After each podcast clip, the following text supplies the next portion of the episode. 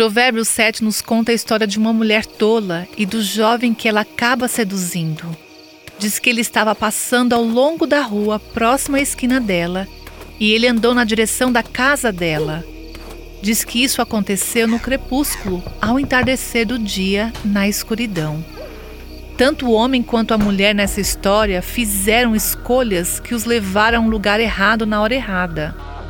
Essa passagem nos diz como é importante ficar longe de situações que podem nos levar ao erro. Você evita situações em que sabe que a tentação é certa? Aquilo que começa como conversas aparentemente inocentes nas mídias sociais pode rapidamente cruzar a linha da infidelidade emocional. Conversas durante uma refeição com um colega de trabalho do sexo oposto têm o potencial de facilmente ir além do trabalho.